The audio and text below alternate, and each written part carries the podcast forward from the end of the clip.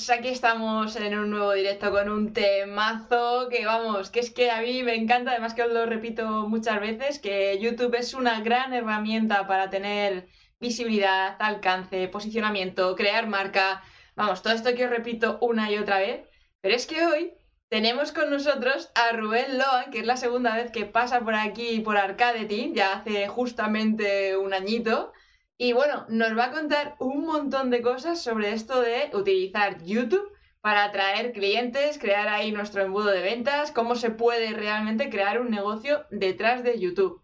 Y ya sabéis, tenéis el chat para preguntar cualquier duda que os vaya surgiendo, que para eso estamos aquí en directo, para que podáis aprovechar toda la conversación y las dudas que os vayan surgiendo durante la marcha, pues nos las podáis poner por aquí por el chat. Estar muy atentos, coger boli y papel, que el tema de hoy os va a interesar muchísimo y más con el invitado que tenemos a bordo porque más de una vez nos ha hecho explotar la cabeza. Así que, como decía profesor Error, eh, empapelar bien las paredes con plástico porque podéis mancharlas al salpicar. Así que no os hago esperar más y doy paso a Rubén Loan. Hola Rubén. Hola Sara, ¿qué tal? Llévame, bienvenido a bordo de nuevo. Qué bueno, es un placer volver a estar aquí, la verdad que sí. El placer es todo nuestro porque, madre mía, a mí la última vez me dejaste la cabeza súper loca, así que hoy ya que tienes una experiencia de un año, que has pegado este giro, este vuelco, bueno, bueno, bueno, la cantidad de cosas que tendrás que contarnos. Ya te digo, han pasado una cantidad de cosas, es que este año ha venido cargadito, ¿eh? O sea, y espérate. que esto no ha hecho más que empezar, ¿verdad? Madre mía, verás tú. Pero cuéntanos, cuéntanos un poquito cómo ha sido ese año 2022, de que has dejado tu trabajo, de estás ahí a full facturando un montón. Cuéntanos, cuéntanos. Buah, pues es que ha sido todo. Mm, es que ha sido cambios desde el principio, porque yo en el principio del 22, como te dije cuando hicimos la entrevista, yo estaba en Dubai viviendo. O sea, yo ha sido venir de Dubai, eh, bueno, lanzar mi canal a saco con temas ya, pues, eh, que luego hablaremos, ¿no? De, de, generación más de clientes, de venta de productos.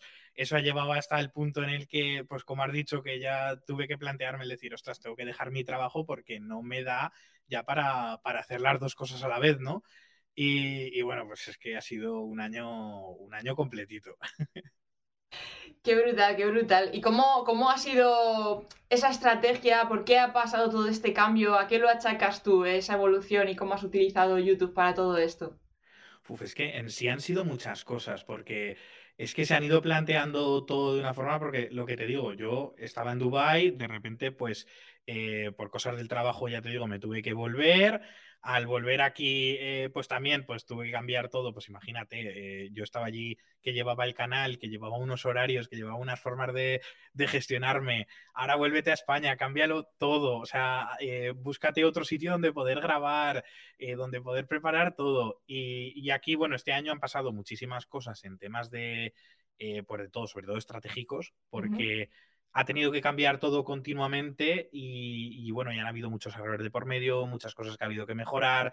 He seguido estudiando la red neuronal a saco para, intentar sacarle más jugo. Eh, ya te digo, es que ha sido muchísimas, muchísimas, muchísimas cosas las que han habido de cambios de, de todo. O sea, porque es que ha sido muchísimo cambio. ¿Y cuál ha sido ese mayor aprendizaje? Porque claro, eh, yo he estado ahí bicheando ya que estoy ahí a tope en tu newsletter, que, soy súper fan. Que por cierto, quien no esté en su newsletter ya os podéis ir apuntando porque sube cada newsletter diaria. ¡Qué madre mía! Y, y, claro, yo ahí he visto que gracias a YouTube, dejando tu trabajo en septiembre, has estado facturando unos 100.000 euros el año pasado. O sea, y todo gracias a YouTube. Así es. Sí, sí, porque, a ver, el tema es que, yo cuando empecé este canal, sí que es cierto que, lo pensé un poco con la idea de acabar montando algo de negocio detrás, de hacer cosas, pero yo algo que le cuento a la gente, que parece que hay mucha gente que le cuesta entender, es el hecho de que a mí me gustaba mi trabajo, o sea, yo no tenía intención de dejar mi trabajo, ¿vale? Porque yo, era feliz haciendo lo que hacía, pero... Em, al final llega un momento en el que te encuentras en un punto en el que tienes que decidir, ¿no? De, pues ya ves que estás facturando más o menos eh, lo mismo o más dinero incluso que lo que estás ganando en tu trabajo por cuenta ajena, que ya se empiezan a plantear las cosas de una manera que tienes que decidir el decir, mira, le dedico mi tiempo a, a lo que estoy haciendo yo, le dedico más tiempo al trabajo y bajo el ritmo aquí, ¿qué hago? ¿No? Y entonces aquí ha sido cuando, cuando ya ha habido que tomar decisiones fuertes de, decir, bueno, pues a lo mejor es el momento de lanzarme a la piscina, de ver aquí qué pasa, ver cómo organizo esto y, tal, ¿no? ¿Qué pasa? Que antes de que ocurriera esto, eh, ya te digo, por la forma en la que yo pensaba montar esto, no pensé en, en, ciertas cosas que a lo mejor me iban a poder hacer facturar más. Por ejemplo, típico que te dicen de tienes que tener una lista de correo, que yo no la tenía. Esto es un error que estoy contando muchísimo este año, pero es que ha sido un error que ha marcado un antes y un después en todo. Yo hice mm, este vídeo viral del que hablamos la otra vez que vine, el de, las notas, y este vídeo viral eh, hizo que hubiera más de 30.000 personas que se descargaran la plantilla de, del Zettelkasten. ¿Qué pasa? Que esos son 30.000 correos que yo no he podido utilizar eh, por tema de protección de datos, porque estas personas no, aceptaron términos y condiciones, no aceptaron las políticas de privacidad, no aceptaron ciertas cosas que hacen que yo no pudiera mandarles correos comerciales. No solo eso, porque claro, hay gente que me dice, bueno, pues a lo mejor podrías mandarles un, correo, recuperar parte de esos correos y tal. Ya, pero es que esa lista ya no ha estado cuidada. O sea, una lista no solamente tienes que, que decir, oh, es que tengo no sé cuántos miles, no, una lista hay que cuidarla hay que mandarles correos continuos. O sea, el hecho de mandarles, por ejemplo, un correo diario hace que la lista se vaya autofiltrando, o sea, sea una lista sana, porque la gente que queda dentro realmente es gente que te quiere leer y que quiere ver lo que estás haciendo. Eso, si no has hecho ese trabajo previo, no, el tener 30.000 correos no te vale de nada, ¿vale? Y para mí eso fue un cambio muy fuerte porque cuando me di cuenta de la cantidad de negocio que había perdido detrás, eh, fue cuando dije, mm, ¿qué estás haciendo, Rubén? Aquí hay que cambiar cosas. y claro, ese, cambio es el que ha hecho que de repente todo se impulsase más. ¿Tardaste mucho en, dar ese paso y ver resultados en cuanto a decir, venga, me lanzo a hacer la newsletter? Porque claro, también es verdad, está justificadísimo que tuvieras ese, esa mentalidad porque es como, ¿quién va a leer los correos? ¿no? ¿Quién lee los correos hoy en día? Y tal, pero yo también me estoy llevando un poco de bruces el hecho de que sí que se leen. Sí, o sea, ya no es el hecho de, pensar quién lo va a leer o quién no va a leer, sino el hecho de pensar, no sé, como nosotros estamos todo el día en las redes, te piensas que, se puede vender en las redes y ya está. Y las redes sirven para ciertos tipos de venta muy concretos, pero para lo que son muy buenos es para la captación de tráfico, sobre todo YouTube. YouTube es una, una mina de tráfico. Entonces, al final lo que tienes que hacer es llevarte todo ese tráfico a tu casa y en tu casa ya vendes, ¿sabes? Que es lo, ideal. Hay formas de vender dentro de YouTube, quiero decir, eh, siempre tienes, por ejemplo, eh, los directos, ¿vale? Los webinars sirven muy bien para hacer compras impulsivas, o sea, para, para lanzar una oferta y que la gente en ese momento compre eh, sin, pensarlo, ¿no? El decir, vale, mm, estoy decidiéndome para esto, quiero hacerlo, pero no termino de, dar el paso, justo ves ese directo y dices, va, entro, no, no me lo pienso, ¿no? Eso es una compra impulsiva. Em, sirve también para compras por goteo, pues que cuando no vas a hacer ningún tipo de promoción y va a ser algo que vas a tener abierto de continuo, pues sí que sirve para decir, oye, tengo esto y que ese vídeo vaya generando visitas con el tiempo y te vaya trayendo ventas, ¿vale? Por goteo. Ventas muy lentas, pero, pero ventas al fin y al cabo la lista de correo, ¿no? En la lista de correo se pueden llevar otro tipo de, estrategias que son pues, más agresivas, que son más bestias, que haciendo una rotación de productos y haciendo ciertas cosas, pues puedes hacer que, jugando con sesgos eh, y con persuasión, ¿no? Pues al final acabes eh, generando muchísimas más ventas. Que esto, ojo, que la gente no confunda persuasión con manipulación, no es lo mismo, ¿vale? Sí. A ver, eh, la diferencia es, sutil, pero es, es, lo marca todo. O sea, Em, están los tres términos, ¿no? Está el término convencer, está el término persuadir y está el término manipular, que los tres son muy similares. Convencer sería, em, digamos, que, conseguir que alguien haga algo que quiere hacer a través de argumentos lógicos, ¿vale? Em, persuadir sería lo mismo, conseguir que alguien haga algo que quiere hacer a través de argumentos lógicos y otro tipo de estrategias pues que ya son psicológicas, más de conductuales, de sesgos y tal. Y luego estaría la manipulación, que es lo mismo que, que, la persuasión, pero en vez de, hacer, de que esa persona haga algo que sí que quiere hacer, es convencerle para que haga algo que no quiere hacer. ¿Vale? Y esa es la, la gran diferencia y es donde está la línea que no hay que cruzar. Yo no te puedo vender algo que no quieres comprar. Yo te puedo persuadir para que compres algo que sí que quieres comprar, pero que a lo mejor no te estás decidiendo a terminar de dar el paso o que a lo mejor necesitas que te dé unos argumentos mejores o que tienes unas objeciones que hay que tratar o lo que sea. Pero lo que no puedo es que tú no quieras comprar este producto y de repente yo manipularte para que lo hagas. Eso no, vamos, no hay que hacerlo nunca. Eso aparte jugaría en tu contra. ¿Y cómo creas tú esa estrategia de, mailings? ¿Cómo lo, planteas? Porque claro, tú además has cogido ya el vicio de decir, no, es que esto ya es casi terapéutico para mí, el ponerme aquí delante del ordenador a escribir, contaros cosas, que realmente no se nota tanto una estrategia o lo que tú dices, ¿no? El decir, no, no, es que vengo a venderos 100%, porque tienes un storytelling que mantienes ese storytelling que te caracteriza de los vídeos, lo mantienes en la newsletter. Entonces, eso... Eh, te, sales en el día y dices, hoy voy a contar esto, o realmente llevas como planificación de alguna manera. Hay cosas que sí, hay cosas que no. o sea, cuando hago un lanzamiento de cualquier tipo, sí que planifico un poco qué es de lo que quiero hablar, ¿vale? O sea, no se escriben correos así, sí que los escribo cada día, ¿vale? O excepto yo qué sé, si veo que justo este fin de semana no voy a poder escribir por lo que sea, pues a lo mejor sí que lo escribo por antelación, ¿vale? Pero normal es que todos los días me siente a escribir ese correo que yo voy a mandar. Eh, ayer, por ejemplo, el que mandé, pues lo mandé a las diez y pico de la noche, que eran casi las once, porque no me dio tiempo con un webinar que hice de Make y todas las historias, acabé súper tarde y es que no me dio tiempo a escribirlo antes. Entonces, eh, al final es la prueba, ¿no? De que, de que yo me siento a escribir todos los días. Entonces, eh, sí que más o menos tienes un poco en la cabeza de lo que quieres hablar, sobre todo de los lanzamientos, porque los lanzamientos pues hay que tratar un montón de cosas, hay que tratar eh, creencias, hay que tratar un montón de, historias ¿no? Que, que, van detrás y que van apegadas en la cabeza de la gente y que tienes que lidiar con ellas, ¿no? Luego también hay muchas que te vienen pues a través de mm, comentarios que te manda la gente, correos de que te contestan, porque la gente normalmente te suele contestar a los correos que mandas. Entonces, eh, al final te, la misma gente muchas veces te retroalimenta para que tú seas capaz de, utilizar eso, porque a lo mejor alguien te está mandando eh, algo que, que va en contra de lo que tú estás haciendo, pero te sirve para rebatir una objeción. Por ejemplo, el otro día eh, me, pasó que hubo varias personas ¿no? que llevan tiempo pues diciendo en plan de, de, oh, pues esto del correo diario te lo copiar de no sé quién o tal, porque es cierto que esto no es, esto ni lo he inventado yo, ni es algo que, que, se utiliza, ¿vale? O sea, no, no hay más. Y, y, hubo mucha gente, pues es que esto te lo copiar de no sé quién, es que esto te lo copiar de no sé cuánta, esto tal, y, y ahí fue donde dije, a ver, a ver, a ver, a ver, espera, vamos a leer esto con calma. Y había algo en lo que todos coincidían y es que me decían, es que yo sigo tus vídeos y tienes tu estilo propio y, esto en, los correos no lo estás marcando, o sea, estás copiando el estilo de otros y la estás cagando, ¿vale? Y ese era el, hilo conductor de todo. Y yo dije, no, esta gente está, está, muy confundida, está sesgada, está viendo las cosas desde un punto de vista que no, que no es el correcto, ¿no? Así que lo que hice para demostrárselos es coger el correo que había mandado el día anterior y grabarlo en vídeo.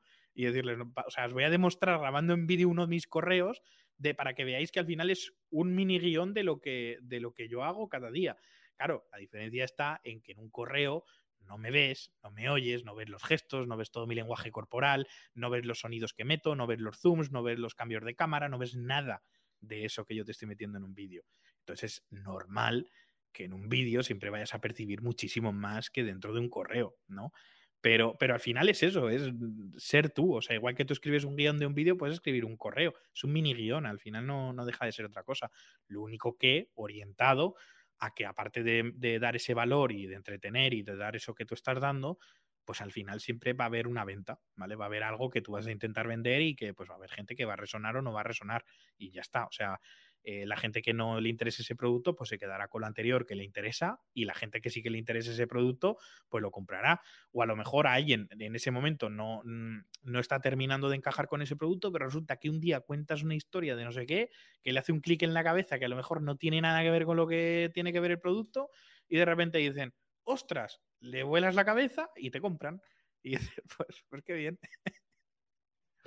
Totalmente. Además que me ha molado porque eh, has puesto el claro ejemplo de cómo influye el tema del vídeo a la hora de captar, eh, ganarse la confianza, la atracción, que te hagan un poco más de caso en esas llamadas a la acción, por lo que tú decías, porque al final pones tu tono, pones tu voz, hacer las pausas, que luego los textos lo que tienen es eso, que luego cada uno lo lee a su ritmo, a su manera y con su tono, y, y ay, si no te conocen mucho, puede fallar un poco ahí, pero con el vídeo eso no pasa, que es una de las ventajas que tiene YouTube para atraer esos clientes, ¿no? Totalmente. Es que YouTube es, es una máquina. A ver, para mí es la red social, la reina de todas, sobre todo a la hora de querer captar clientes, porque es que tiene ciertas cosas que no tienen otras redes. O sea, tiene unas características que son bestiales. O sea, la primera de ellas es el ciclo de vida del, de, del contenido, exactamente. O sea, tú subes un contenido a Instagram y cuánto tiempo dura, pues el tiempo que dura en el muro de la gente que te sigue. ¿Vale? Cuando tú lo estás subiendo a YouTube, no, el, el vídeo de YouTube puede estar vivo durante 10 años, tranquilamente. Y si de repente dentro de 20 a alguien le interesa lo que ha subido, y pues YouTube se lo va a rescatar, porque le va a interesar. Entonces, ese es un punto muy fuerte, que es que tus vídeos, dentro de lo que cabe, no caducan, a no ser que sea de una tendencia, no van a caducar y van a estar ahí dando vueltas y van a estar esperando a que de repente alguien le pueda interesar. Y eso es, me lleva a lo segundo, que la segunda característica fuerte de YouTube contra el resto es el hecho de que YouTube es una red social de descubrimiento, no de suscriptores. Y eso es muy bestia. Tú vas a cualquier red social y se basa en seguidores, seguidores, seguidores, que esos seguidores compartan, que esos seguidores hagan. En YouTube no. En YouTube te ven un 15%, un 20%. El resto de tu audiencia es gente que no te conoce. Que eso es algo que confunde mucho la gente siempre. Lo típico de que dicen de es que eh, te tienes que suscribir porque el 80% de la gente que me veis no estáis suscritos. No, eso no significa que no estén suscritos. Significa que son gente nueva que te está viendo. O sea, que, que, no es que sea gente que te está viendo de normal y no se suscriben por vaguería. No, no, no. No se suscriben porque son nuevos la mayoría. Habrá gente que no, que sí que lo hará lo de entrar a verte y tal, pero, pero la mayoría son gente que ha entrado porque te ha visto en función de exploración, porque te ha visto donde sea, y ha entrado a tu vídeo para, para, ver qué, qué, qué, es esto, ¿sabes? Claro. Y eso es muy bestia. Eso no te lo da ninguna red. Esa exposición tan bestia, vamos, sí, miento, te la dan otras redes, pero no es lo mismo. No es lo mismo, porque yo creo que estamos pensando también todos como en TikTok y estas cosas, y yo lo siento mucho, pero no funciona de la misma manera ni de broma. Yo en TikTok lo tengo súper comprobado. Esto de generar comunidad y ir trabajando un poco más esa llamada a la acción y tal, no funciona. Sin embargo, No con YouTube sí. Es que no creas ese vínculo. Claro. Ese vínculo es necesario. Y en TikTok es contenido muy rápido y vas a encontrar a gente que quiere cosas muy rápidas y que ya está. ¿Vale? En YouTube no. En YouTube la gente te está dedicando su tiempo. Cuando alguien decide dedicarte su tiempo es porque realmente le interesa lo que está viendo. Si no, no se queda. Y eso es fuerte. O sea, eso, eso crea vínculos además emocionales que no se crean de otra forma. Entonces, mm, sí, TikTok sirve para otras cosas. Shorts, Reels, todos estos se pueden utilizar de otra manera. Se pueden utilizar, pues, por ejemplo, yo hice el otro día un experimento muy chulo donde que, que hice varios para probar a ver cómo, cómo funcionaban, ¿no? Eh, porque yo quería ver realmente qué impacto tenía eh, en las estadísticas de YouTube, no en las métricas, el hecho de que eh, tú, por ejemplo, subieras vídeos cortos y hubiera gente que los viera, ¿vale? Porque es bien sabido que si la gente ve tus vídeos, pues al final en función de exploración le muestra luego vídeos tuyos. ¿vale? Entonces yo dije, ostras, si la gente ve vídeos cortos, luego se los recomendará también los vídeos largos. Y dije, esto hay, que, esto hay que investigarlo, esto hay que verlo. Y además, es más, contacté con gente que tenía canales en los que hacía años que no subía vídeos largos, pero ahora estaba subiendo vídeos cortos. Y que me habían dicho que habían recibido visitas en vídeos largos gracias a las visitas de los vídeos cortos. Y yo dije, uy, uy, uy, esas métricas las tengo que ver. Digo, eso, es- eso tengo que, que bichear yo y a ver exactamente. Y no, y al final eh, lo que vimos gracias a esas métricas es que no, que YouTube no te da más exposición, que lo que pasa es que a la gente de repente le causas curiosidad y entra a tu perfil a ver vídeos largos. Ya Claro. está. Lo cual se puede utilizar, pero la estrategia no, no sería lo mismo, porque si la gente realmente, o sea, si YouTube realmente te expusiera, la, la estrategia que podrías utilizar es de otra forma, porque estarías utilizando vídeos ya no que causaran curiosidad, sino vídeos que ya fueran más a, a dar pildorazos, a hacer algo que cree un poco más ese, ese, vínculo para que la gente quiera ver más, ¿no? Y que cuando le salga recomendado, la gente se acuerde de ti. O sea, tenía que ser cosas más visuales, más. En cambio, cuando tú estás haciendo vídeos de con la otra manera, no, de, ya tienes que cargarte tú de otras cosas. Y ahí sí que ya tienes que atacar mucho la curiosidad, a que la gente se quede con ganas de, de me acabas de hacer un cliffhanger aquí, me voy a ver el vídeo largo. ¿Sabes? Más como tráiler casi, ¿no? Digamos. Eso es. Tiene que ser algo que lo que haga es inducir tráfico a, otro vídeo. Y para esto, TikTok viene muy bien, que es el experimento que hice yo. Yo hice dos pruebas. Una en la que eh, hice un vídeo viral directamente y la otra era eh, subir un montón de contenido más neutro durante varios días. ¿Vale? Entonces me pegué tres días subiendo un vídeo cada dos horas. A ver qué pasaba. Oh. Que inundé las redes, porque además lo subía todas. Sí, sí, la gente me empezó a decir en plan, últimamente no hago más que verte por todas redes. es, que, es que las he inundado, o sea, es que cada dos horas se subía un vídeo. Claro, y, claro. Y, claro, encima diferente, y que eran todo cortos, y bueno, la gente se, y aún me trae tráfico eso. Pero me di cuenta de que ese, por ejemplo, no funciona el tráfico porque ese no sigue una estrategia. Ese eran vídeos más neutros, ver a ver qué pasaba, si realmente ese tráfico me servía para algo, no me servía para nada y lo único que sirve para que te insulten, no sirve para nada más. O sea, para que te vengan haters y te digan, pues no estoy de acuerdo con lo que dices. Bueno, pues me parece muy bien. Sí. ya está, o sea, eh, enhorabuena por tu decisión de comentar aquí estupideces, ¿no? Es el... sí. Pero eh, cuando yo hice, por ejemplo, el viral, el viral sí que funcionó muy bien porque eh, ya lo hice con idea de meter tráfico inducido dentro de un vídeo. Em, que era un vídeo más nicho que hablaba de, de la IA de Notion eh, para ver si conseguía levantar ese, vídeo y ver qué pasaba. Y pasó lo que tenía de pasar, pues que, YouTube vio que detectó que ahí estaba pasando algo, que estaba entrando tráfico de repente nuevo sin, sin eso y de repente el vídeo para arriba. Y ese vídeo lleva ahora cerca de 70.000 visitas, ya, por ejemplo. Y sí, sí, o sea, es, muy bestia. Es que YouTube cuando abre el grifo es, es, es tremendo. Sí, sí. Entonces, pues bueno, TikTok y todas esas sirven para otras cosas. sí, teniéndolas en cuenta según lo que tú quieras conseguir y teniendo claro el objetivo y camino al que quieras llegar, que por lo que solemos decir, ¿no? De decir, oye, mira, mi plataforma principal es YouTube, voy a utilizar el resto de redes sociales como satélite para dirigirlas aquí, porque aquí sé que me los puedo trabajar un poco más, generar esa comunidad y dirigirles a lo que es tu casa directamente, ¿no? Pero tiene que ser muy estratégico. Es que el problema de la gente es que se dedica a subir contenido sin, sin Y eso no puede ser. O sea, es lo que te estoy diciendo. O sea, yo hice la prueba de subir contenido sin ton a ver qué pasaba, a ver si también me inducía tráfico y no, no lo hace. O sea, sí, y hay vídeos que se han viralizado en TikTok de esos. Quiere decir que de esos neutros tengo algunos vídeos con 50, 60 mil visualizaciones, que bueno, que en TikTok no es una bestialidad, pero, no es lo, pero, no es lo, normal, ¿vale? Pero esos vídeos no me han traído nada. O sea, te estoy diciendo que el otro viral tenía, tiene 135.000 visitas en TikTok, me parece. Y ese ha conseguido que ahora YouTube me la haya despegado gracias a, ese despegue. Entonces, te estoy diciendo de que va una diferencia de 30 vídeos contra uno viral. Y que uno viral ha conseguido como muchísimas más, eh, muchos más resultados en YouTube que los otros 30 que no tenían sentido. Entonces es que no, no se puede crear contenidos. O sea, de eso estaré presente en todas las redes, en ¿para qué? O sea, si no creas estrategia y realmente haces las cosas por un algo, no lo hagas. O sea, porque no. Es que tengo que estar en todos los sitios porque así la gente me ve, porque así. No, o sea, no, no. Vas a perder tiempo, vas a perder dinero, vas a perder ganas de hacer otras cosas. No, no lo hagas si no es con una estrategia te quemas además, porque llega un punto en que yo qué sé, yo por ejemplo Instagram ya lo he dejado abandonado, TikTok no subo más nada por ahí, me he centrado solamente en, en tema YouTube a tope y Twitter. Ya está, no, no hay más en, en mi estrategia adentro. Entonces, a la hora de plantear esos vídeos, em, ¿cómo sería un poco ese planteamiento a alguien que quiere empezar una estrategia de captación de clientes mediante YouTube? Pues realmente es muy simple. Eh, tienes que orientar tu contenido de forma que, o sea, porque esto no ha cambiado nada desde la última vez que hablamos. La, estrategia sigue siendo igual. O sea, al final se trata de crear contenido de descubrimiento y contenido al final que, enganche a la gente, ¿no? Eh, la última vez que hablamos te dije que había dos tipos de contenido, me parece, que quiero. Hay tres.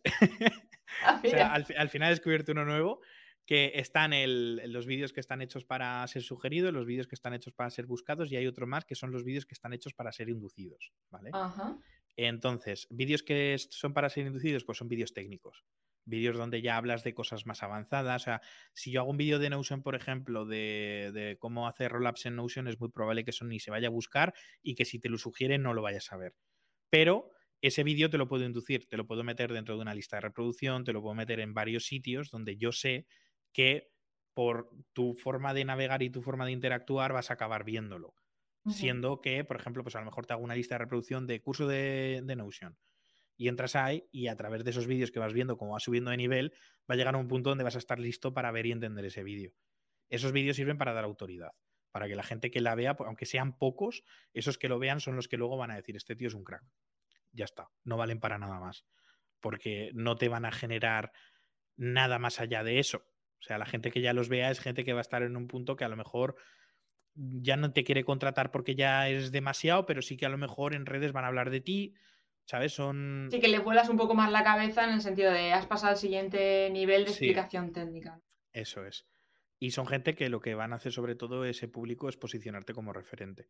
O sea, eso te va a dar autoridad más que otra cosa. Que que eh, luego te venga a decir en plan, es que haces vídeos muy eh, muy básicos, es que este tío habla mucho de la base pero luego no sabe tal, que no tenga forma de, eso porque van a saltar los otros que van a decir, hey, para, para, que no, que, luego tiene esto. Y esos vídeos hacen, pues lo que te digo, esos generan autoridad, sobre todo, los inducidos. Un vídeo para ser inducido también, pues puede ser em, un vídeo que tú quieras mm, despegar a través de inducción de tráfico desde otros lugares. Por ejemplo, lo que hice con TikTok. Eh, yo tenía un vídeo que, bueno, pues que no estaba mal, pero que era un vídeo un poco más nicho, que a lo mejor era más difícil que la gente lo viera, pues le puedes inducir tráfico desde un vídeo que sí que sea más viral o más apto para que, la gente quiera ver ese otro que a lo mejor es más nicho, Eso, eso puede ser un contenido para ser inducido, por ejemplo. Pues ese sería el tercero. Y se trata de combinar los tres, de, saber cómo utilizarlos, de preparar una estrategia de em, contenido pues para ser buscado, donde digamos que, vayas a responder a las típicas preguntas de iniciación, cosas que, digamos que la gente pueda buscar para mm, tener un poco más de, autoridad dentro de tu nicho, ¿no? Y que te quedes un poco con esas ideas. Pero luego lo que se trata sobre todo es eh, de crear contenido que se retroalimente entre ellos mismos, ¿vale? Eh, porque el problema de, de, esto creo que te lo comenté, pero el problema de contenido para ser buscado sobre todo es que la gente en el momento en el que satisface su, su, necesidad, ¿vale? Lo que han venido a buscar, se marchan. Entonces, hay que tener mucho cuidado con las búsquedas, son útiles para ciertas cosas, pero hay que utilizarlas siempre con intención de hacer que la gente se quede. Y eso es complicado. Entonces, si tú consigues crear un poco la estrategia de hacer vídeos que se retroalimenten entre ellos para que la gente salte de unos a otros, de lo único que se trata luego es de conseguir eh, crear vídeos más para ser sugeridos que acaben induciendo tráfico a lo bestia dentro de los otros vídeos. Que esos son los que te generan, digamos que más la eh, esa audiencia, ¿no? Qué brutal. Qué brutal, para que veáis que luego al final no es eh, subo aquí lo que me apetece y ya está, sino tener ese, ese porqué y sobre todo esas llamadas a la acción. Porque muchas veces se centran en la llamada a la acción de suscríbete y lo que realmente interesa es eh, llevarles a tu casa, ¿no? Digamos. Los suscriptores de YouTube no valen para nada. sí, sirven para darte un empujón principal. O sea, cuando subes un vídeo, a ver, siempre va a haber un porcentaje pequeño al que YouTube le va a mandar una notificación, ¿vale? Pues sí que te va a servir pues que para que en vez de que empieces con 100 reproducciones empieces con 3000, por ejemplo. ¿Vale? Pero, pero ya a partir de ahí la pelea es vídeo-vídeo. O sea, eso de que mm, porque tengas muchos suscriptores subas lo que subas va a funcionar, de eso nada. Entonces... es, una buena mentalidad de, trabajarse ahí la frustración a tope, porque la gente lleva mucho el, mindset del youtuber, de, ah, yo subo aquí un vídeo, lo peto y, y a ganar de la publicidad de YouTube. Nada, no, no funciona. Aparte la publicidad de YouTube es muy difícil de vivir de ella. O sea, es el. Es uno de los errores mayores que comete la gente cuando, cuando inicia.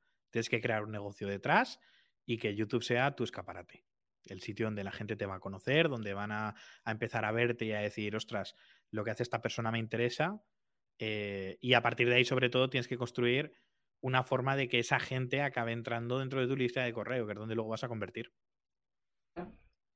Al final es también un poquito ¿cómo, cómo podemos trabajar esa creación de comunidad dentro de lo que es el propio YouTube para que podamos llevarles luego a nuestra casa con todo esto del storytelling, esa estrategia de, de, contenidos, porque yo sé que tú al azar no haces nada, así que lo tienes todo muy, muy, muy pensado. Pero claro, es verdad que la vez anterior o lo que nos decías, ¿no? Que, no es tanto la cantidad, sino decir, oye, me apetece hablar de este vídeo y cuando lo tenga que subir ya lo subiré sin tener que seguir una correlación concreta. Mira, hace poco vi un vídeo de Thomas Frank que decía una cosa que me pareció muy interesante. Y es que los mejores vídeos que le han funcionado a él son vídeos en los que se mete en una cueva como un ermitaño y se pone a investigar sobre un tema hasta el punto en que lo entiende tan bien que es capaz de simplificarlo tanto que se lo puede mostrar a la audiencia dentro de un vídeo. Qué bueno. Y es así. O sea, al final no se trata de hacer muchos vídeos, sino de hacer pocos vídeos, pero muy buenos. Aunque, ojo, que aquí hay que hacer un inciso. Lo que no se puede hacer tampoco es empezar un canal pretendiendo hacer unos vídeos de la leche. Eso no va a pasar. Buen punto. O sea, lo primero que tienes que hacer es cantidad. Lo que pasa que al final va a llegar un momento donde vas a ver que metiéndole un poquito más de esfuerzo a ese vídeo te va a traer el triple de resultados que meter dos vídeos ahí es donde ya te tienes que centrar en calidad. Bueno, ahí. Y a la hora de crear esos guiones, ¿cómo lo, planteas tú para estructurar esos guiones que digas, venga, este guion me va a traer ventas, este guion me va a traer eh, nuevos suscriptores a la newsletter, este guion lo voy a enfocar de esta manera? ¿Cómo, ¿Cómo va esa estrategia a la hora de escribir guiones? Depende un poco sobre todo de lo que tú estés haciendo porque aquí, eh, a ver, es un tema complicado porque es un mundo dependiendo de, cada persona, ¿vale? Y de cada negocio. No es lo mismo hacer vídeos para una persona que tiene un taller de coches que para alguien, pues por ejemplo, como yo que vende cursos, ¿vale? Es, una forma de, hacer las cosas muy diferente. Ahora, lo que sí que tienes que tener es esta estrategia de pensar eh, qué objetivo tiene cada uno de esos vídeos. ¿Vale? Y sobre todo pensar el cómo vas a hacer que la gente entre en la lista. Que eso es, la clave de todo. Eso es, sí, al final depende un poco del tipo de negocio, ¿no? Pero sobre todo es eso, pensar en que cada vídeo tiene que tener un objetivo, ¿vale? Pensar en cómo vas a llevar ese objetivo a cabo y luego, pues lo que hablamos, que pues si quieres llevar gente a la lista, pues crear un lead magnet, crear algo que te pueda eh, atraer a esa gente dentro de, la lista, ¿no? Darte su correo.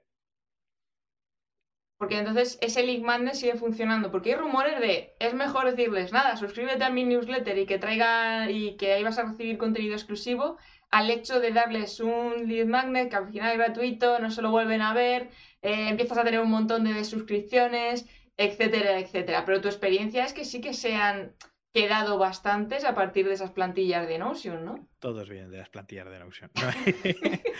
Hay muy poca gente que se suscriba porque sí. O sea, la gente es muy reacia. O sea, ellos no saben lo que se van a encontrar dentro. O sea, tú les puedes vender la moto de que les vas a dar el mejor consejo del mundo, mm. que, no. O sea, sí que hay gente que vive de, de ellos sin la necesidad de dar un lead magnet, pero son gente que a lo mejor ya tienen cierta autoridad y que no necesitan hacer eso.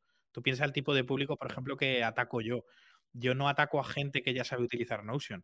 Claro. La gente no sabe si yo soy un referente o no soy un referente. Claro. Entonces, yo estoy atacando a gente que tiene un nivel muy básico en, todo esto o que incluso acaba de descubrir que esa herramienta existe. Esa gente no me va a dar su correo porque sí. Necesito darle un incentivo para que lo hagan. Y a partir de ahí ya ellos van a decidir si se quedan o no se quedan. Entonces casi es recomendable que cada uno de los vídeos se piense eh, dando algo a cambio, por decirlo de alguna manera, en el sentido de, bueno, te voy a explicar esto, te voy a contar esto y a cambio, pues te puedes descargar lo que estoy utilizando ahora mismo para explicarte este vídeo correspondiente para poder ahí alimentar a tope el tráfico. Totalmente. es más, mi estrategia de 2023 se va a centrar muchísimo en el tema de, por ejemplo, plantillar de Notion, pero llevadas al punto de eh, no solamente crear plantillas sin más, sino plantillas que, expliquen temas y que resuelvan problemáticas muy generales, pero que son necesarias.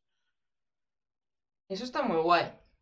Porque al final, claro, estás tocando a, mucha gente con muchos problemas distintos, ¿no? para que así también puedas irlos atrayendo, que es, es un poco también el, el culmen, el tema de atraer a gente general que no sea solamente de tu nicho, porque claro, al final un nicho es reducido, ya un tope de gente que dice, bueno, hasta aquí es la gente que está interesada en tu tema. Si quieres ir aumentando y creciendo, tienes que tocar ahí dolores más generales, ¿no? Totalmente. Eso lo hablamos el, año pasado, de lo de los niveles de conciencia, eh, que al final la gente se centra mucho en, gente que ya sabe que, que tiene un problema, que existe una solución y que está buscando soluciones hay que irse a la gente que no tiene ni idea de que, de que lo que necesitan es lo que haces y que ni siquiera saben que tienes un problema siquiera. ¿Sabes? O sea, esa es la, clave y es por donde hay que atacar. Si tú atacas a esa gente, esa gente encima, como le has descubierto, les has hecho un clic en la cabeza, esa gente va a ser muy fiel. Claro. Sí, además que les dejas huella en ese sentido de, hostias, aquí esto, ¿por dónde ha venido el tiro? Claro, totalmente. Y luego ya tu trabajo es pues crear una de dos, una estrategia de contenidos, o sea, porque aquí no todo tiene que ser lista de correo desde inicio, quiere decir, tú puedes crear una, estrategia de contenido en la que vayas a través, por ejemplo, de una lista, eh, los acabes metiendo luego en la lista de correo, pero puedes crear una lista de reproducción. Yo, por ejemplo, el vídeo de qué es Notion, ese no te lleva a la lista, te está llevando a una lista de reproducción donde la gente empieza a ver más vídeos. ¿Pero por qué? Porque ya la gente ha buscado qué es Notion. Entonces lo que me interesa es que vean que yo soy la persona indicada para enseñarles lo que es Notion. Ellos una vez que han visto unos cuantos vídeos míos ya están preparados para entrar eh, dentro de, la lista de correo, pero ya son personas que están cualificadas. Y eso ha ido surgiendo sobre la marcha en el sentido de, mira, ya tengo este número de vídeos, ahora voy a hacer uno que, que trata sobre qué es Notion y ya de ahí entrelazo, o lo tenías ya súper planteado de voy a ir por aquí y voy a crear este, este contenido con este objetivo. Mi canal es en el que nadie se tiene que fijar. O sea, mi canal es un campo de pruebas constante.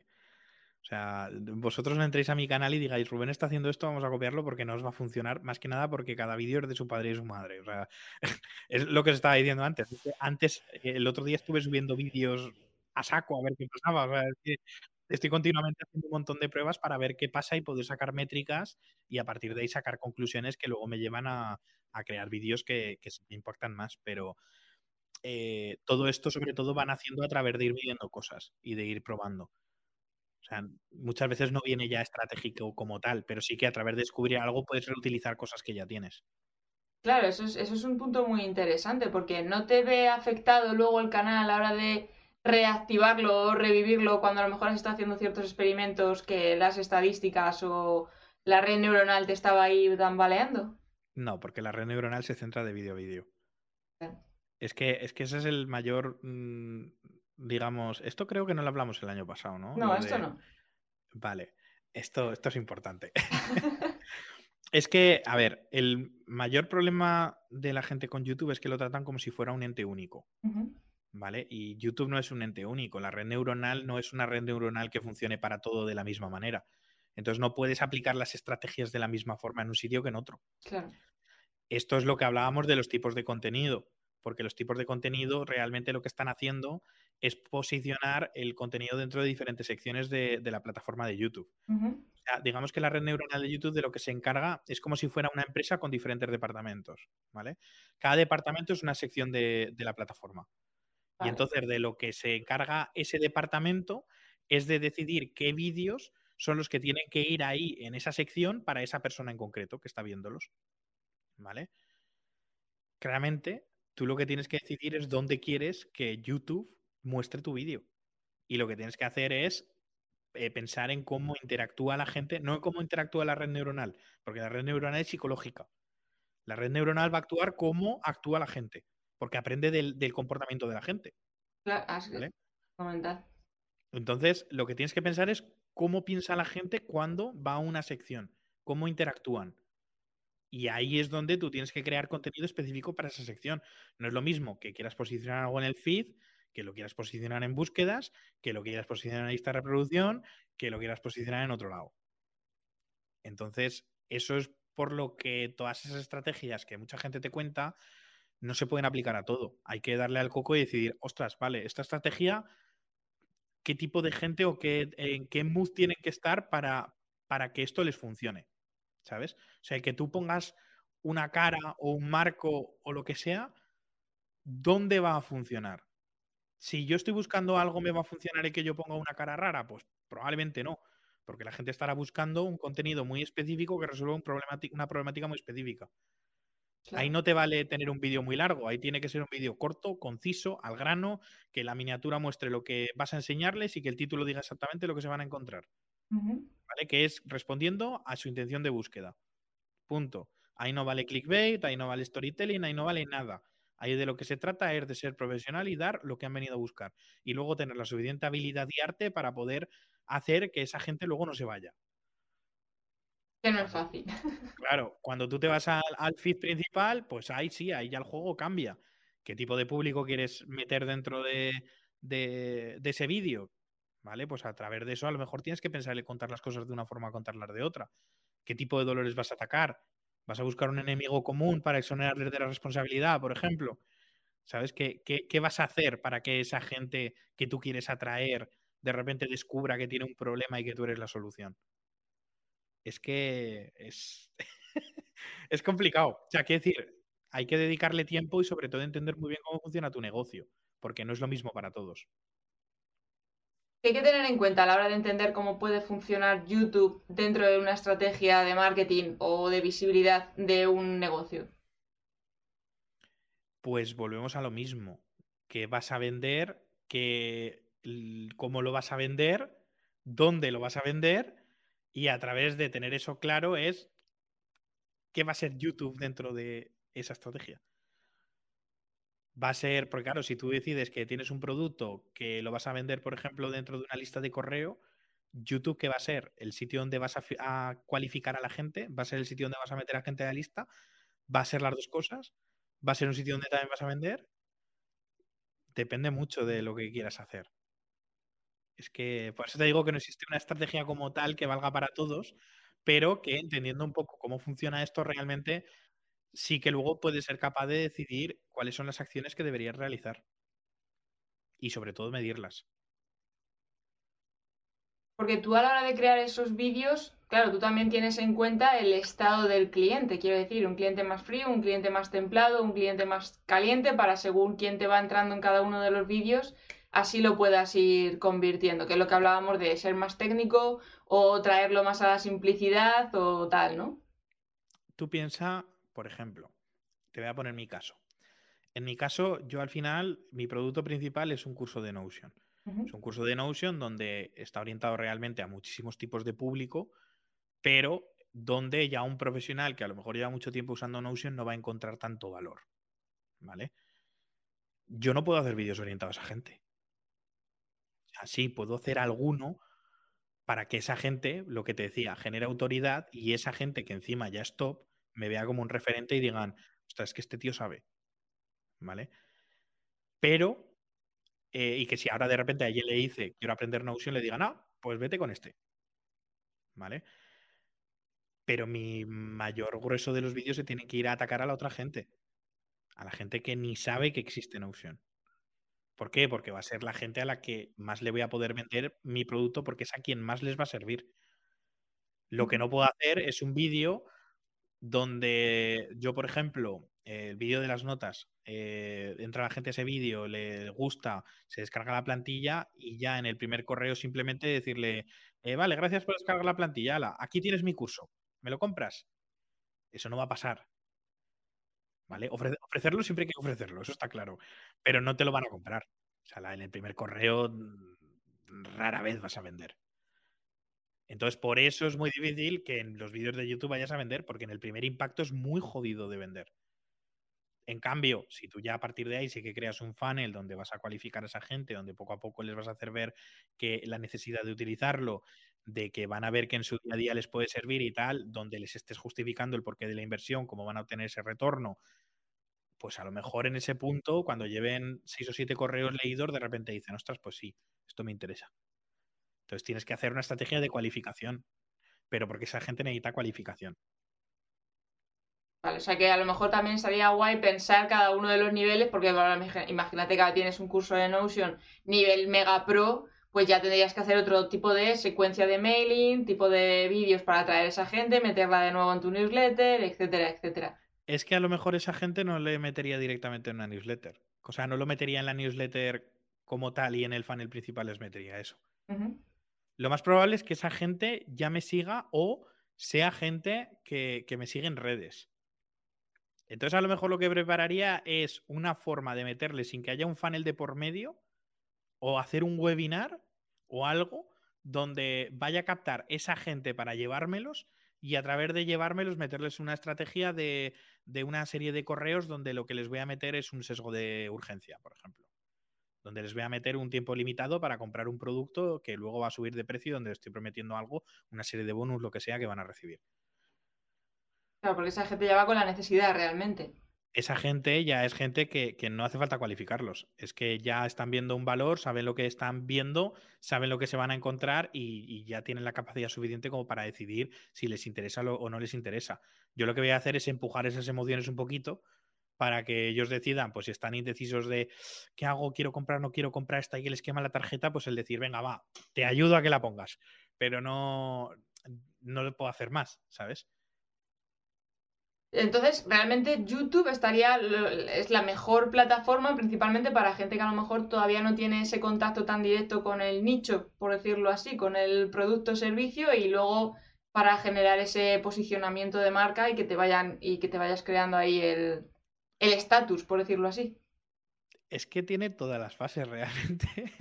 es que volvemos a lo mismo, depende cómo, cómo vayas eh, metiendo el contenido, porque aquí volvemos a lo mismo. Otra de las cosas que hay que tener en cuenta es que sí, la red neuronal va a tener en cuenta lo que está viendo de tu canal para aprender qué tipo de contenido está subiendo, cómo puede ser más o menos tu audiencia, tal y cual. Pero lo que tienes que tener en cuenta siempre es que cada vídeo es una batalla nueva. Y eso significa que cada vídeo lo puedes orientar para una estrategia diferente, siempre y cuando el público no sea muy diferente al anterior. Quiero decir, lo que no puedes es venderles dentro de un vídeo eh, pues yo qué sé, tema de Notion y en otro vídeo estará hablándole de mi perro Pepe, porque entonces sí que la vas a confundir. Pero que en una le hables para expertos y otra le hables para principiantes, pues a lo mejor tiene mucho que ver. O que a lo mejor les hables en otro de productividad, pues también porque tiene que ver con lo mismo. O que en otro les hables de algo que tenga que ver, pues por ejemplo, con cómo usar el iPad, pues también les puede servir. ¿Sabes? Entonces, no es que digas sirve para esto y ya está, nos sirve para todos. Aquí hay que pensar cómo yo oriento ese vídeo y si va a tener una serie de vídeos detrás que van a ayudar a que eso se cumpla. Realmente casi es como una estrategia a largo o medio plazo. Hombre, el corto plazo es lento. En YouTube mal. Claro. O sea, a ver, si tú ya tienes un canal creado, que ya tienes una audiencia, que ya tienes tal, pues a lo mejor sí que puedes hacer un vídeo exacto que, que va a ir Em, orientado a algo muy específico. Pero si estás empezando de cero, desde luego en dos días no vas a, conseguir los resultados. Y si lo consigues en dos días es porque te has hecho viral y prepárate porque lo más normal es que no consigas aguantar esa viralidad y que acabes cayendo. Eso, eso, te quería preguntar, ¿qué tal ha sido la experiencia con un vídeo viral? Porque ahora mismo el vídeo de Zettelkasten está en unos 600.000 reproducciones. y, y, claro, eso también, ¿cómo ha sido esa experiencia de tener ese vídeo viral? ¿Realmente merece la pena tener ese vídeo viral? Eh, ¿Cómo repercute? Cuéntanos un poquito ahí la experiencia. Sin duda. un vídeo viral que va dentro de tu estrategia siempre está bien. El problema es que yo ese vídeo viral lo hice en un momento en el que no estaba preparado para convertir a esa gente en clientes. Ahora sí que estoy preparado porque he preparado todo muy bien, todo el funnel, todo como está ahora listo. Y ahora es cuando estoy listo para lanzar vídeos replicando esa misma estrategia, esa misma receta, que van a hacer que claramente pues, la lista se dispare, el canal también. Pero ahora, no antes. Eh, ¿Sabes? Al final, a mí me ha venido muy bien para entender muy bien cómo hay que hacer ese tipo de vídeos y sobre todo, pues eh, qué cosas funcionan, qué no cosas funcionan, porque yo a partir de ese vídeo he hecho muchísimos experimentos de distintos tipos de contenido para ver qué es lo que funcionaba, si la edición, si el storytelling, si cambio el orden que pasa, si ahora de repente cuento esto qué, si ahora lo meto de esta manera, si ahora de repente no edito nada y solo meto cortes. ¿Sabes? aquí ha habido un montón de pruebas que me han hecho ir viendo puntos que poco a poco me han hecho construir una receta que me funciona a mí. ¿Vale? Pero que, ahora la puedo replicar y como ahora ya estoy listo para convertir a esa gente en cliente, pues pueden hacer que, los números del año que viene se disparen bastante. Bueno, el Pues año que viene no, de este año. De ya. este año ya directamente. Que estamos en febrero. Claro, no, no, no, sí, está. eh, O sea, que al final también es un poco probar, el saber también que estás cambiando, que estás pivotando, o sea, hacer las cosas con muchísima, muchísima conciencia de, de hacia dónde vas, qué es lo que haces, qué recortas, qué pones, qué no pones. Y lo que tú dices, que al final también es encontrar un poco tu voz y lo que conecta con la, con el espectador que tienes al otro lado, porque a lo mejor el público de Menganito no tiene por qué coincidir con los gustos o enganche de los de fulanito. No, y, y aparte que eso es la marca personal, quiero decir. Eh, yo tengo mi forma de ser. Hay gente que se piensa que tiene que ser de una manera específica para que los vídeos triunfen y, y eso no, no es cierto. A ver, lo que no se puede es ser una meba, ¿vale? O sea, eh, en YouTube tiene un poco de rasmia, pero tampoco. Porque tú mírate los vídeos de Juan Ramón Rayo. Mm. O sea, eh, el, el tío es un- una eminencia, pero lo, lo que decía en el correo, no sé si fue del otro día, que decía que, que es que es capaz de sedar a un elefante en celo. Pero el tío es la hostia en lo que hace y, y, lo sigue mogollón de gente porque es un crack. Entonces, es que la personalidad lo que va a definir es como tú eres, no nada más. Tú puedes hablar de, lo que quieras y, es más, hay gente que teme meterse en jaleos, que mete meterse en polarizaciones, en... Y no, que no pasa nada. Si tú eres así en tu vida real y tienes tus argumentos para defenderte y para decir según qué cosas, hazlo, que no pasa nada. Si al revés, y lo que vas a conseguir es que esa gente que es como tú te siga. Y ya está. Ahora, si tú utilizas la polarización para crecer, prepárate porque te van a caer insultos como un desgraciado. Entonces, estate preparado también para eso, para aceptar gente que no le va a gustar lo que haces. Porque tú con tu vídeo viral no has tenido ese problema, esa situación, ¿no? Aunque has tenido tantísimas reproducciones, no has tenido... ah, Bueno, sí, lo que comentabas en la newsletter de, oye, no has profundizado en el Zettercaster, Sí, Zettercaster mucho más que esto, tal, tal, tal, tal, ¿no? Pero A ver, siempre te sale algún alguno por ahí que, que te dice alguna cosa que dices, bueno, tira. Pero, pero es lo que tienen las redes, quiero decir, no, no hay más. Yo, por suerte, mi contenido suele ser muy blanco, eh, aunque sí que es cierto que me suelo meter en algunos berenjenales porque yo suelo desmentir mucho lo que dicen los gurús, por ejemplo. Eh, yo normalmente veo que muchas de las cosas que dicen los gurús son soluciones incompletas. Entonces, cuando yo cuento lo que yo pienso, hay gente que no se lo toma bien. Pero bueno, es su problema, no el mío. Yo cu- cuento lo que yo pienso y si a ti te sirve, pues te sirve. Y si a ti no te sirve, pues ya está, no pasa nada. pues hay no- muchos más canales a los que poder ir. Exactamente. Aquí es donde juega mucho el tema de las ventajas injustas, que también lo estoy nombrando mucho últimamente, que lo, Ujú. eso lo saqué de Ali Abdal y me pareció un concepto tan bestia y tan bueno que, que creo que es algo que hay que tener mucho en cuenta a la hora de crear un canal. Y una ventaja injusta no deja de ser las habilidades y, y experiencia que tú has ganado en tu vida gracias a lo que has vivido, ¿vale? O sea, tú has hecho un trabajo, has tenido un- unos estudios, lo que sea, y hacen que tú tengas unas habilidades. Esas habilidades aplicadas a un nicho hacen que tú tengas una ventaja sobre el resto. Entonces, eh, yo tengo las mías y lo que no sirve es que tú vengas e intentes copiarlas. ¿Vale? Porque yo tengo las mías y para tener las mías tendrías que haber vivido mi vida. Que eso es muchas veces lo que vemos de otra gente que decimos, es que esta persona eh, ha estudiado esto, ha hecho no sé qué, o hace las cosas de esta manera y le funciona. Ya, pero es que le funciona porque esa persona es así. Y eso es lo que genera su marca. Entonces lo que no puedes hacer es intentar copiar eso. Lo que tienes que hacer es buscar las tuyas y aunque hables de lo mismo, si tú aplicas esas ventajas injustas tuyas a lo que se está haciendo, es cuando vas a crear tu propia voz, vas a tener tu propia forma de contar, de hablar, de decir las cosas, de atacar diferentes perspectivas sobre lo mismo. Y, y eso hace que, que la gente se enganche. Al final, como se suele decir, ¿no? Que el, el valor diferencial al final somos uno mismo, que no, hay- no hay otro que pueda ser igual que tú. El tema de compartir ideas que no nos tiene que dar miedo porque al final nadie va a poder replicar exactamente como lo hagas tú, por, por lo que tú estás diciendo ahora mismo de las ventajas injustas y demás. O sea que al El, final... otro- el- el otro día Pablo de Salineway me decía que había encontrado una persona, no sé quién, quién fue, que hablaba de que no existe la competencia, que existe la completencia. Y, y me pareció también un concepto muy bueno porque, porque al final es así. O sea, lo que no puedes estar es eh, pensando en plan, "Oh, es que está subido un vídeo de no sé qué, es que este ha hecho. No, sé-". no, si ahora de repente alguien que habla de lo mismo que yo ha subido un vídeo y se ha hecho viral, lo que tengo que ir es a esa persona y decirle, cabrón, ¿qué has hecho? Cuéntamelo. quiero saber qué has hecho ahí, o sea, quiero aprender. ¿Sabes? Lo que no puedo es ofuscarme y envenenarme yo a mí solo. Claro. Eso no gana nadie. Y más en la época en la que vivimos, que es que, joder, tenemos que aprovechar el hecho de que hay información de todo tipo y que todo el mundo está compartiendo su punto de vista y perspectiva de la que nos podemos estar nutriendo.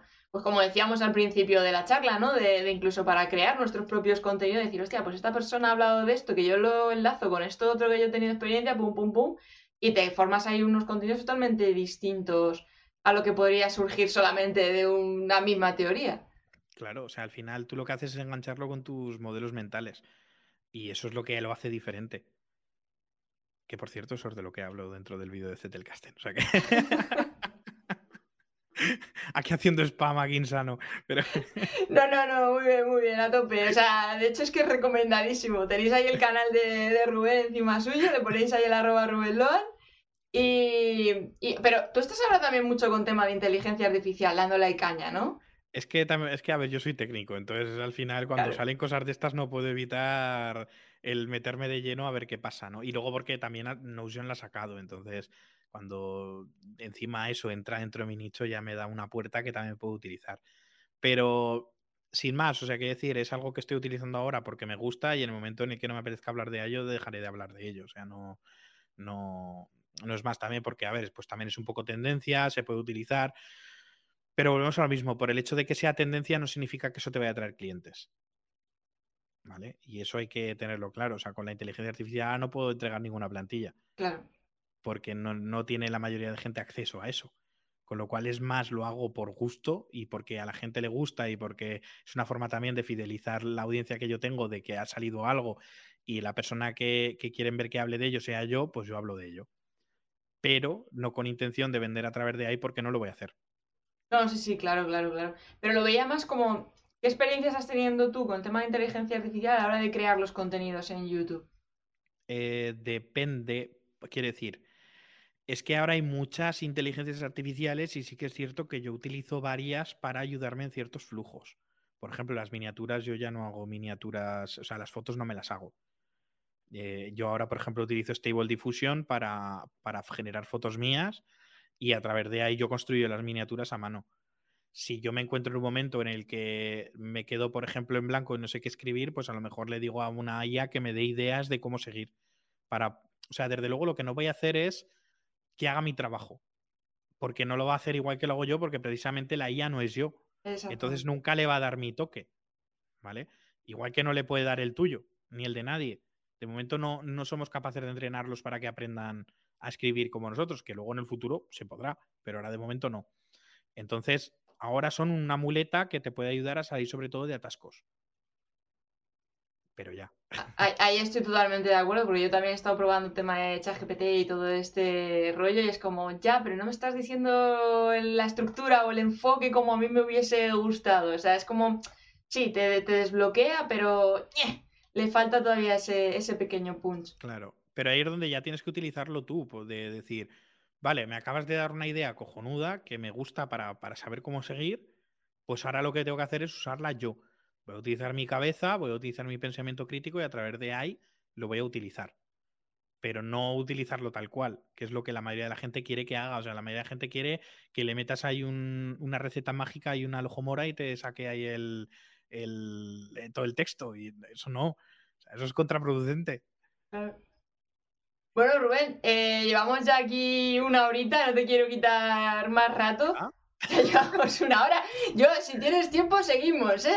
yo, sin problema. Si tú tienes tiempo, yo, vamos, pensaba que llevamos como 20 minutos.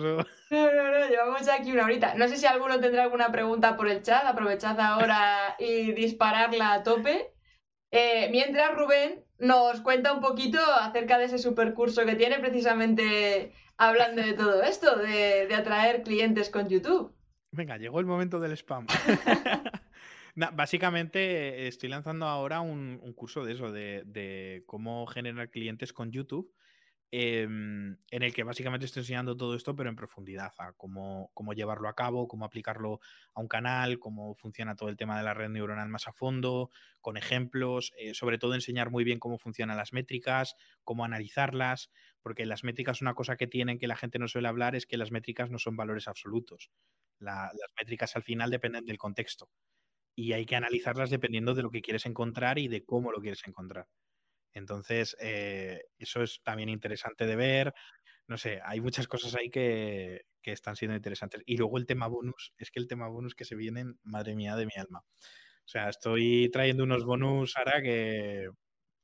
Potente, potente. Es que ahora de momento lo tengo en pre-lanzamiento. O sea, el curso aún no está grabado, aunque sí que tengo toda la estructura de lo que quiero hacer.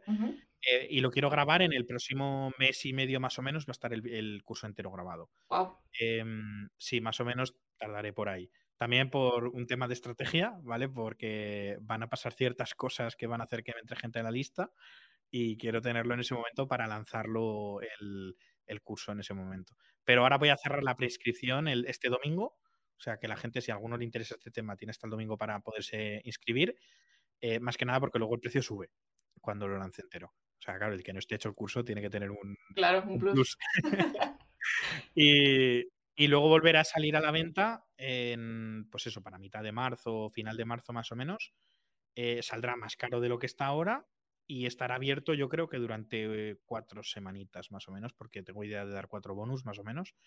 Así que pero bien, este, este, esta semana va a haber un bonus eh, que es sobre, que lo, he grabado hoy con, Marcos de Mowe, acerca de cómo hemos em, eh, generado nuestros negocios mientras trabajamos por cuenta ajena. Y los que se vienen, sí, es un tema bastante. Además, hemos estado contando nuestra experiencia de diferentes puntos de vista, porque él, él, y yo tenemos diferentes puntos de vista en algunas cosas. Entonces, le he traído un poco para que también hubiera esa, esas diferentes perspectivas ¿no? de, cómo atacar a lo mismo. Mm, y, van a haber bonus muy chulos eh, para, el lanzamiento. O sea, las cuatro semanas van a ser bonus. Eh, es que no quiero hacer spoiler porque, porque van a ser. No, no, pues entonces no. no, pero. Bombazos, vamos. Es que los bonus van a ser, van a valer muchísimo. Porque eh, es que son muy, muy buenos. O sea, son bonus que ojalá alguien me los hubiera dado a mí hace, hace dos años. Madre mía.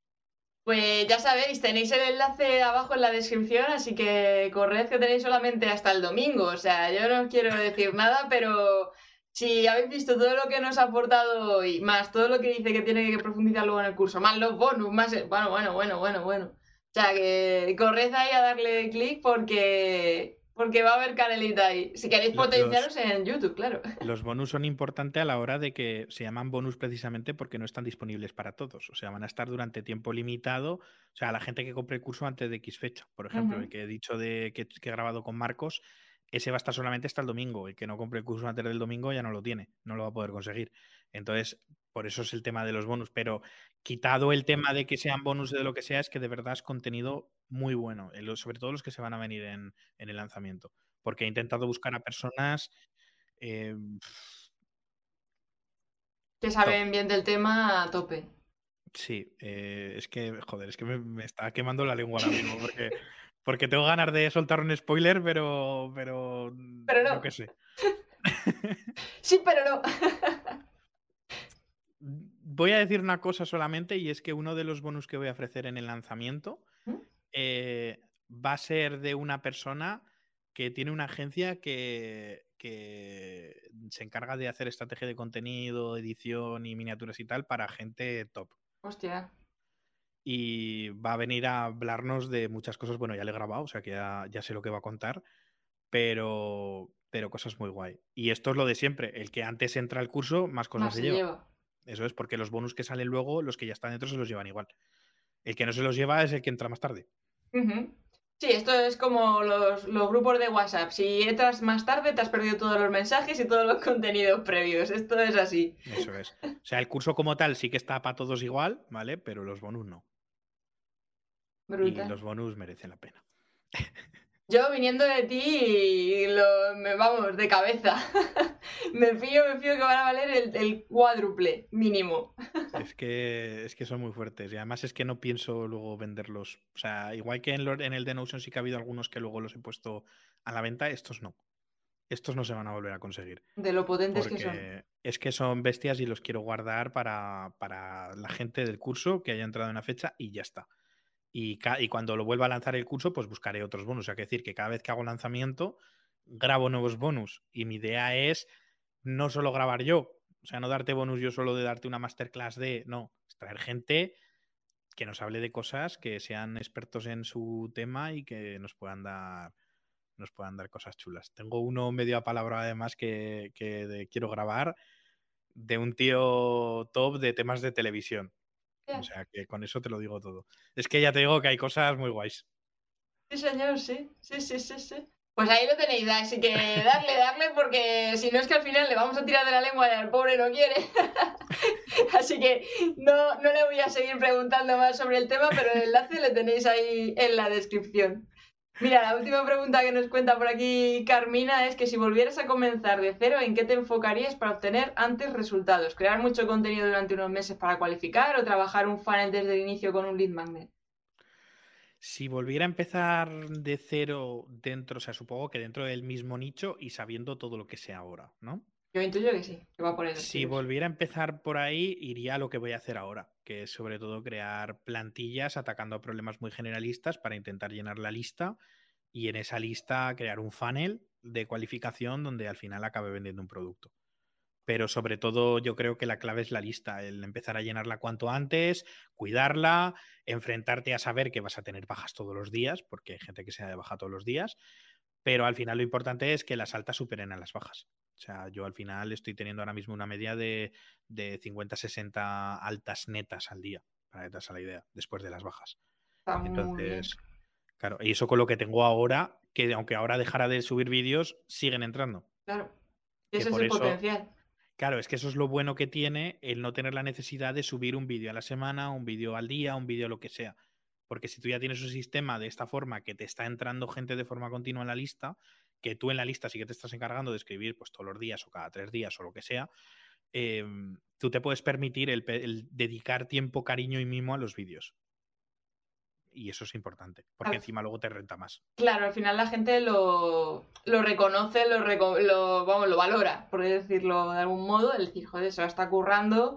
Y el hecho de que tú también le puedes dar ese clic mental mm, de una manera un poco más trabajada y más pensada, sin presión, porque además el año pasado nos decías que ya no te planificabas los contenidos ni nada, sino lo que ves que es interesante, que has investigado y dices, esto lo tengo que contar, es cuando subes vídeo. Esto, eso, también está muy guay.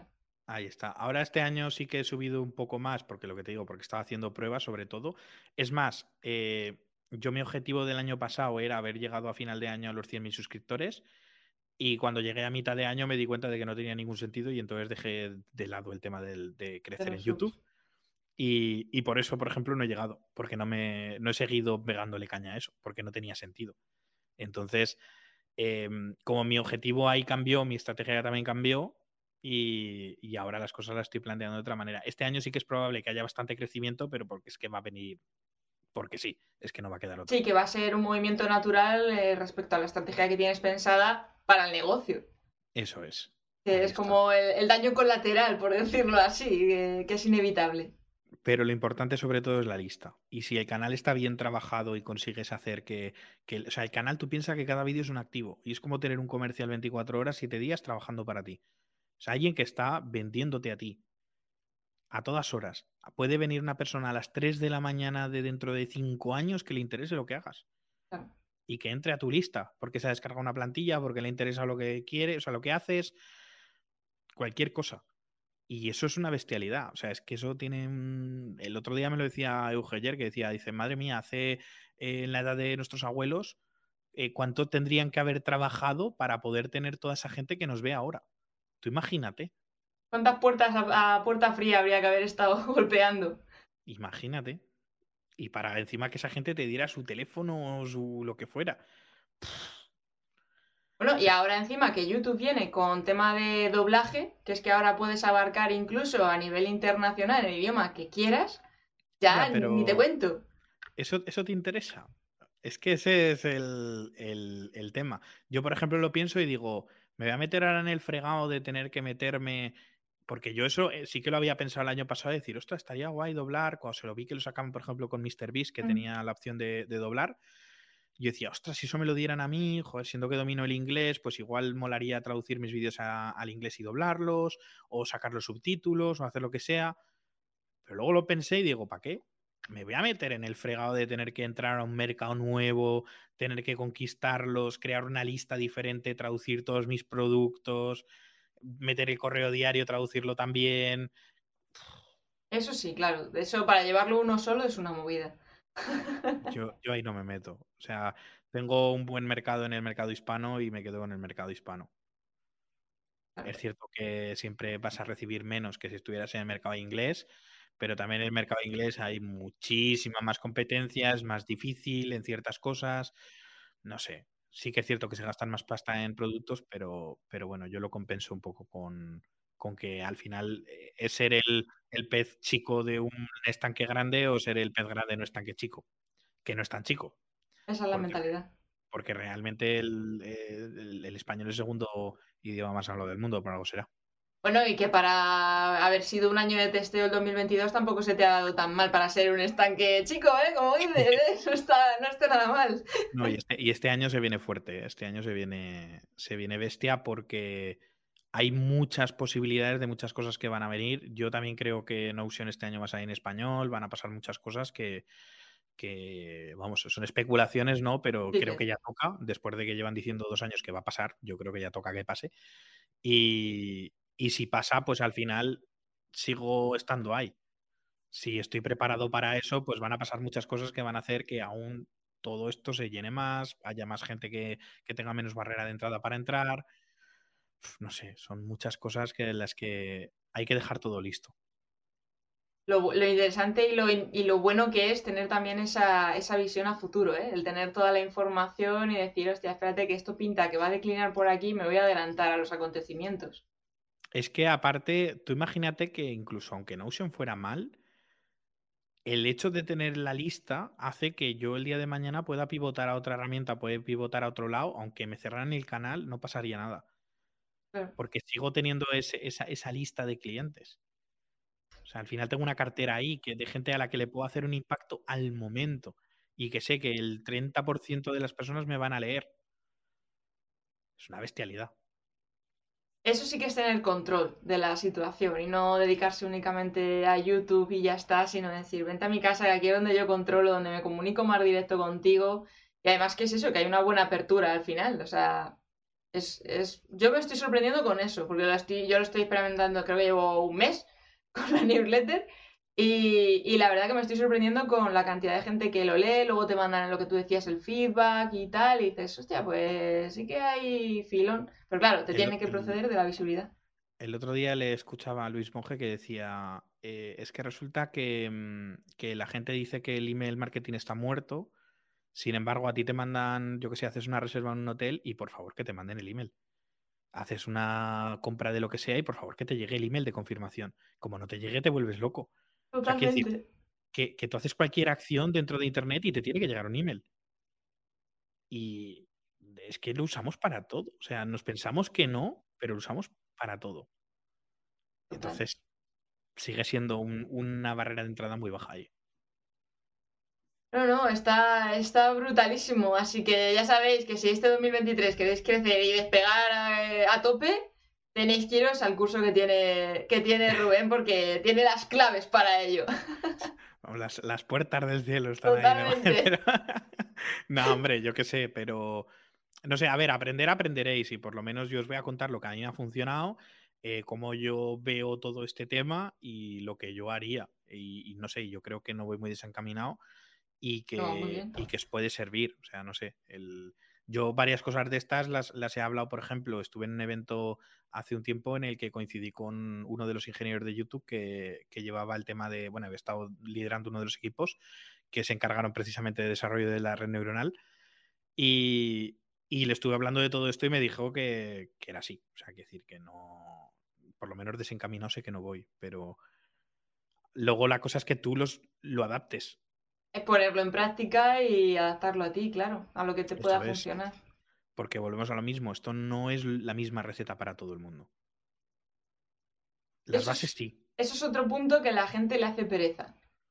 Eh, a la hora de decir, no, es que, claro, me dicen que esto funciona, que es que esto es la, la panacea y tal para mi estrategia, y mira, no me está dando resultados, porque estás haciendo un copia-pega al final, No, no la- estás la- trabajando ese... La panacea eres tú. ¿eh? Exacto, exacto. Perdón por el chiste malo. Es que... No, no, te lo he puesto ahí en bandeja. No, pero es verdad, es verdad. Es, la, la gente quiere soluciones rápidas y, y en YouTube no existen soluciones rápidas. O sea, eh, sabemos que un canal va a ir de cara aquí a un año, dos años tranquilamente, por lo menos, y haciendo las cosas bien. Si no será más. Entonces, pues bueno, hay que saber que hay que invertir ese tiempo, cuanto antes empieces a invertirlo mejor, y si encima lo inviertes de la forma correcta o por lo menos eh, vas haciendo las estrategias como tienes que hacerlas, pues vas a cortar ese camino todo lo posible. Y que además, como podéis ver, Rubén es un caso también de ejemplo, que lo podéis estar haciendo mientras tenéis otro trabajo. Que esto no es una cosa de decir, no, es que no tengo tiempo porque tengo un trabajo ajeno. No. O sea, esto es sacarle tiempo, darle una dedicación. Y lo que decíamos, que no hace falta estar subiendo vídeos todos los días, que con que tengas un vídeo bueno, ya puedes tener un poco ese repunte. Es que otra cosa es que me dijeras, no, mira, es que vivo de, de la publicidad de YouTube. Ahí te diría, crea todo el contenido que puedas. Porque claro, ahí sí que necesitas que, que haya mucha gente que te esté viendo, que da igual la interacción, que da igual todo, porque lo que necesitas son visitas, visitas, visitas, visitas, para que YouTube te esté dando, es, o sea, te esté poniendo esos anuncios y que la gente pues eh, vea todos esos anuncios, ¿no? Pero es que no es nuestro caso. A nosotros nos dan igual los suscriptores. O sea, nosotros no queremos tener, o sea, no queremos ser un Ibai. Nosotros lo que queremos es tener los suficientes suscriptores para que nos vaya entrando gente a la lista de correo y que de esa manera podamos convertirlos y que con eso pues estemos generando negocio. Para eso no necesitas millones, necesitas unos pocos miles. Y más depende de lo que hagas. Y bueno, y hablando de Ibai, es que toda esta gente, aunque tenga millones de suscriptores, luego tienen sus negocios también detrás, ¿eh? Que no se quedan tampoco solamente en el stream o en la plataforma, sino que son listos y se montan el negocio también detrás porque saben que no pueden depender solamente de esto. Hombre, son titanes en eso. O sea, son gente de negocios y han sabido verlo y mueven tráfico y el tráfico mueve dinero. Y hasta Así lo que que- pasa es que nosotros lo vamos a enfocar de otra forma. Esta gente lo enfoca a un volumen muy bestia de gente que tiene diferentes tipos de intereses y que a través de ahí pues hacen ciertas acciones con marcas, con cosas que, que de donde luego generan sus negocios. Nosotros no vamos a ir por ahí. Nosotros lo que vamos a hacer es que nuestro canal sea nuestro escaparate. Que al final nos conozca la gente que nos tiene que conocer o gente a la que podemos cualificar para que nos compre nuestros productos o nuestros servicios. Ya está. No Que, que no es moco de pavo. No es poco de pavo, pero que tampoco es un negocio súper complicado. ¿Sabes? Claro. Que, que ese es el, el tema. Es cierto que, que hay que dedicarle mucho tiempo, pues eso, a la venta, a aprender todo sobre todo esto y tal. eh, pero que es que se puede hacer. Yo, yo cuando lo estaba haciendo no dedicaba tampoco tantísimo tiempo. ¿Cuánto de media más o menos dirías que le estabas dedicando? Pues depende de la semana. Había semanas que a lo mejor le dedicaba en toda la semana 20 horas y otras semanas que no podía hacer nada. Es que eh, dependía de la semana. Y no pasa nada, ¿eh? Y lo ibas haciendo y dedicándole una horita cada día puedes hacer muchas cosas al cabo de un año. No, no, no, visto, visto está, visto está, porque menudo cambio del año pasado cuando estuviste aquí a este año. Es que ha sido, vamos, brutalísimo. Y, y espero que el que viene cuando venga te pueda contar cosas mucho más interesantes aún. Brutal, brutal, pues tomo nota. Sí, sí, eh, para finales de enero o principios de febrero el año que viene, otra vez aquí y nos cuentas ese, ese pedazo despegue triplicado ya, con esa estrategia a que ver. tienes en mente. Yo, yo creo que va a estar muy bien, ya te digo. Este año pinta, pinta muy interesante. Pero aún faltan cositas de hacer. Es que también estoy preparando cosas luego de un sistema de recomendaciones, de varias cosas que aún van a hacer que toda esa gente que entra sea más exponencial y bueno, Claro. muchas, muchas movidas. O sea, otra cosa no, pero ahora que tengo tiempo es que le meto horas, para, pero saco, pero porque ahora sé que puedo hacer esas cosas. Antes no podía. También depende del momento de cada persona. O sea, cada uno le tiene que llegar el momento del clic, la, según la experiencia y tal, porque claro, ya la gente que se vea el directo del año pasado, pero es que tú has tenido un bagaje de emprendimientos y proyectos y experiencia y probar uno, has hecho no sé cuántos canales también, o sea que no es una cosa que le haya surgido a Rubén aquí de la noche a la mañana y que estemos diciendo en un año lo ha reventado, no, ¿vale? O sea, iros a ver el otro, que ahí os pone un poco en antecedentes. Pero sí que... Yo lo que, es, lo que os voy a hacer es ahorraros eso. Exactamente. o por lo menos gran parte de eso. Exactamente, exactamente. Bueno, Rubén, no te quiero quitar ya más tiempo, que se nos va aquí y ya es de noche y hay que irse a cenar y demás. Así que ha sido un gustazo enorme, tremendísimo. Y ya sabes, gracias a ti. nos vemos por aquí el año que viene, si quieres.